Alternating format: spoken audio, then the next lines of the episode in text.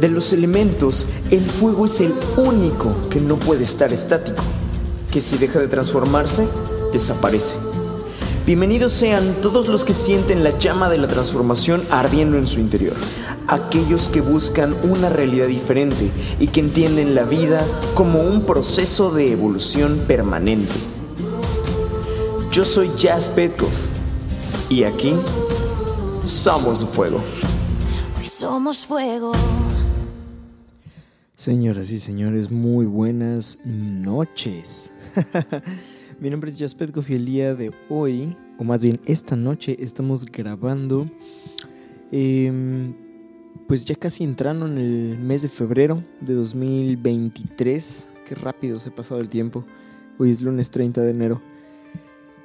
Y no importa qué día estén escuchando esto, Siempre les mando un abrazo, les mando mucho cariño y les mando toda la buena vibra, deseando que su 2023 esté lleno de aprendizajes, esté lleno de crecimiento y les esté aportando cosas muy muy chidas a su vida. El día de hoy vamos a tocar un tema que está de moda en la controversia y en boca de muchos. Como bien lo dice el título del episodio, Miley Cyrus y Shakira y esto no es programa de chistes, pero ellas son las responsables de toda la situación que está ocurriendo en su vida. Y quiero, quiero hacer hincapié en que justo hacerse responsable es lo contrario de ser víctima, desde mi punto de vista. ¿No? Miley, eh, por hablar un poquito de cómo, de cómo va el contexto de esa situación, eh, Miley Cyrus tuvo una situación ahí con el señor Liam Hemsworth, que es el hermano del el famosísimo Chris Hemsworth, aka Thor, para los que somos fans de Marvel.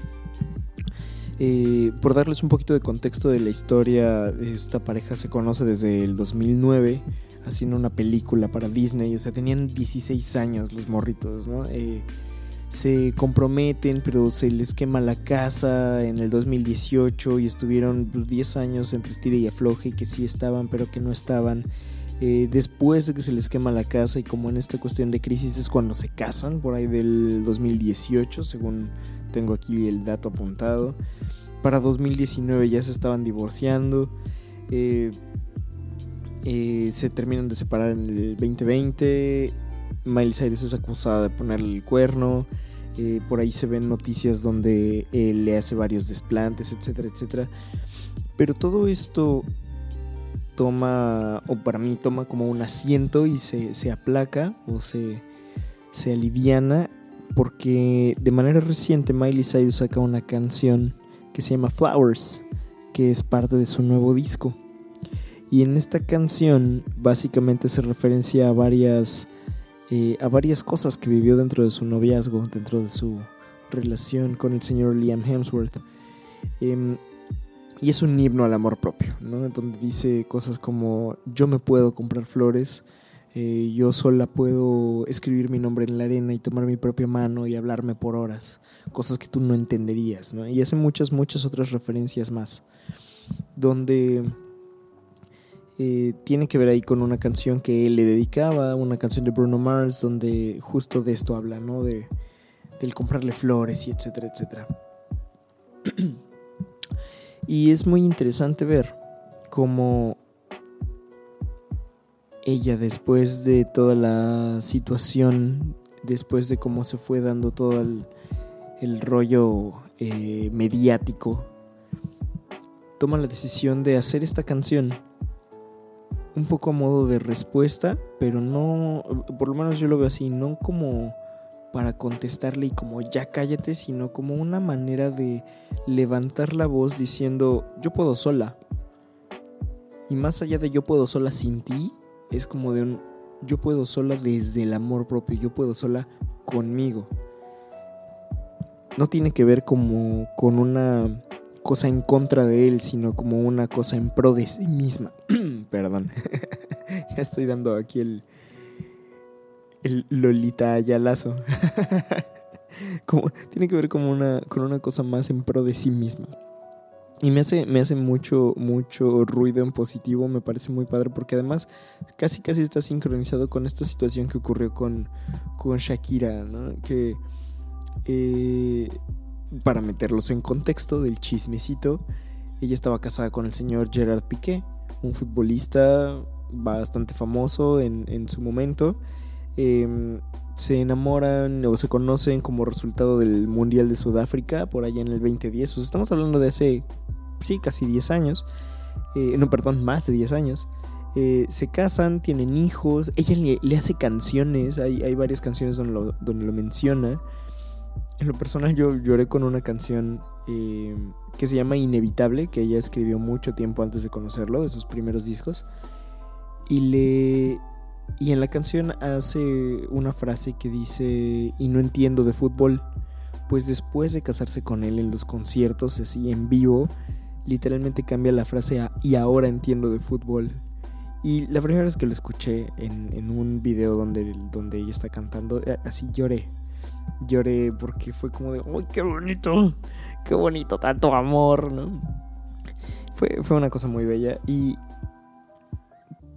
pasando el tiempo, eventualmente se dan por ahí rumores de un fraude fiscal eh, por parte de, de, Piqué y después se da la situación donde se ventila una situación de infidelidad con una modelo, me parece. Bueno, por ahí están los nombres. Digo, al final de cuentas aquí no vengo a contarles el chisme como tal, sino como para que vean que después de cómo ocurre toda esta situación y de ser atacados por los paparazzis y etcétera, Shakira toma el control de la narrativa en sus manos y hace no una, tres canciones. Tres canciones. Hace esta famosa rola de Te felicito, que qué buena coreografía se vienta ahí. Luego hace una bachata que en lo personal no es mi favorita, pero que también le queda muy bien. Eh, se llama Monotonía. Y de repente así, finalizando el año o empezando el 2023, ¡boom! Suelta esta rola con Bizarrap, que además este señor, este productor va así de su vida con muchos artistas muy chidos. Y suelta esta bomba que se vuelve una una tremenda locura, porque ahí ya no, ya no maquilla la situación, ya avienta así nombres, ¿no? El nombre de, de Piqué y el nombre del amante y las referencias y ya la la la la, ¿no? Y le habla de que me dejaste aquí a tu suegra, digo a la suegra y me dejaste a la deuda en Hacienda y me dejaste el no sé qué. Se mete en, en aprietos ahí diciendo que cambiaste un Ferrari por un Twingo y y la gente que tenía un Twingo se empieza a sentir mal. Y que Twingo es un coche que la neta está, bueno, a mi gusto está chafón. Es un carrito familiar, pues, como un Atos en México. eh, cambiaste un Rolex por un Casio y la gente de Casio se ofende y entonces tendrían que ver el desmadre que se armó en Twitter a ese respecto. Fue una cosa, en ese lado fue una cosa divertida. Pero me parece muy loable, me parece muy bonito como cada una en su situación, tanto Miley Cyrus como Shakira se hacen responsables de toda esta situación, toman el control de la narrativa en sus manos. Y bueno, las dos son, son artistas, las dos son, son músicas y entonces hacen canciones al respecto y se vuelve una locura. Y digo, se puede, se puede pensar incluso es como de, bueno, pues era el movimiento a esperarse porque son personas públicas. A mí me, me causa mucha gracia pensar que si a Shakira la dejaron con una bronca fiscal, bueno, pues hacer no una, tres canciones que son unos hitazos, pues es lo que va a hacer que pueda pagar la situación fiscal en la que se hayan visto envueltos, ¿no? Pero me parecen, me parecen movimientos muy inteligentes a nivel emocional también porque de esa manera convierten toda esa oscuridad y todo ese peso emocional mediático en tomo la situación en mis manos. Tomo esto bajo mi control, me hago responsable de la situación que está ocurriendo y la transformo en algo a mi favor. Y no se trata de ganarle al otro. No sé lo que esté pasando por sus cabezas, yo no tengo idea. Pero más allá de pasarle por encima al otro, como de que sea un pimponeo de cosas, se convierte en un... Ya no voy a dejar que esto me pase por encima, sino más bien voy a tomar el control de la situación, voy a tomar el timón de este barco y lo voy a llevar hacia donde yo quiera que vaya. Que me imagino que a ese nivel de, de, impacto mediático, en ese nivel de fama, pues no es fácil navegar esas aguas, ¿no? los, los fans, me incluyo, podemos ser muy duros, podemos ser muy complicados como masa, ¿no?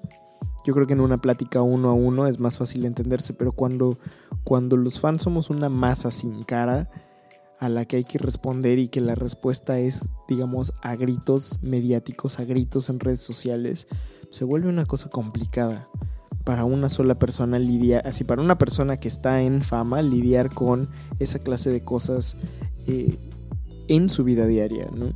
Hay por ahí chistes de estandoperos que dicen, bueno, los, los hijos de, Shakira y Piqué van a tener eh, materia de dónde cortar en los próximos 20 años, ¿no? Van a escribir un libro que se llame El día que mi mamá escribió la canción. Me causó mucha gracia pensar en eso, ¿no? Porque, pues acá de este lado, nosotros que somos simples mortales podemos imaginarnos muchas situaciones y podemos pensar así lo que se nos pegue la gana y podemos hablar lo que se nos ocurra. Pero ellos son los que lo están viviendo. Pero esta gente famosa es la que está viviendo estas situaciones. Y tomar el control de la narrativa a ese nivel en sus manos me parece una cosa muy inteligente a nivel emocional. Y es algo que, que aspiro a aprender en el sentido que si yo con mi vida, con un impacto corto, con un impacto que, afecta solo a la gente de mi entorno cercano y a ustedes que ven estos videos, no pudiera, si yo no pudiera tomar el control de la narrativa de mis propias situaciones en mis manos, pues imagínate si, si en algún momento eh, eh, la pego con algo en la artisteada, en la música, en el podcast, etcétera, etcétera, ¿no? en el stand-up ¿Cómo voy a manejar esa clase de discursos? ¿Cómo voy a manejar esa clase de situaciones si no pudiera manejarlo hoy aquí en corto? Me recuerda una frase que conocí en el coaching que me gusta mucho que es como eres en lo chico, eres en lo grande. Y aplica para todo.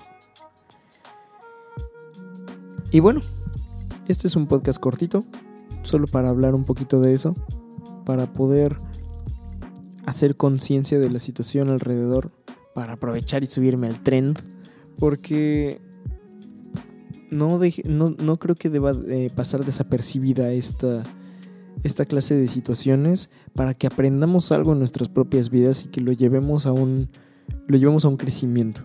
Para que lo llevemos, o al menos yo así lo hago, lo tomo como un reflejo de mí mismo en el entorno y veo de esta situación qué puedo aprender.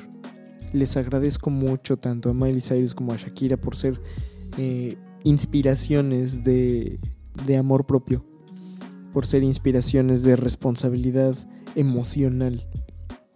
Y sí, creo que ellas son las responsables en esas situaciones porque están eligiendo hacerse responsables más allá de hacerse víctimas de todo lo que está ocurriendo a su alrededor.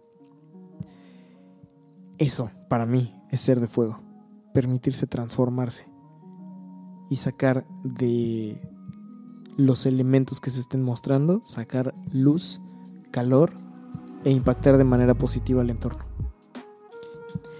Y bueno, como dice la canción, yo con esta me despido, no sin antes pedirles que por favor en las redes sociales me comenten ustedes cómo hubieran reaccionado. ¿Ustedes qué hubieran hecho si hubieran estado en la situación tanto de Miley como de Shakira? ¿O cómo lo han aplicado incluso en sus propias vidas, en alguna situación en la que, hayan, en la que se hayan encontrado afectados por el entorno sin saber qué hacer y de repente encontraron una manera de tomar la narrativa en sus manos. O tal vez en una situación en la que estén atravesando en este momento, ¿cómo van a tomar el control de la, narrativa en sus manos? No para lo que le van a decir al, al entorno, sino para lo que se van a decir a ustedes y cambiar el resultado de su historia en positivo. les agradezco mucho, les agradezco mucho por estar aquí, les agradezco mucho por por llegar hasta este momento y les agradezco sobre todo por ser de fuerza. No soy un influencer, ni me dedico de lleno a las redes sociales.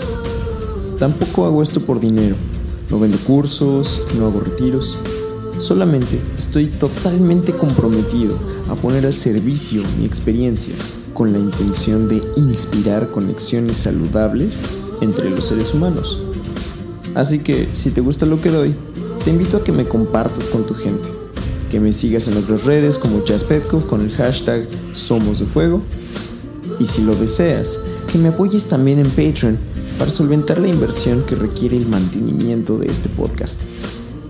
Y aunque no me compartas, te agradezco infinitamente por escuchar, por buscar herramientas para crecer y abrirte opiniones con las que tal vez no estás de acuerdo, pero que usas para aprender de la diversidad del mundo y crecer con ello. Gracias por ser de fuego.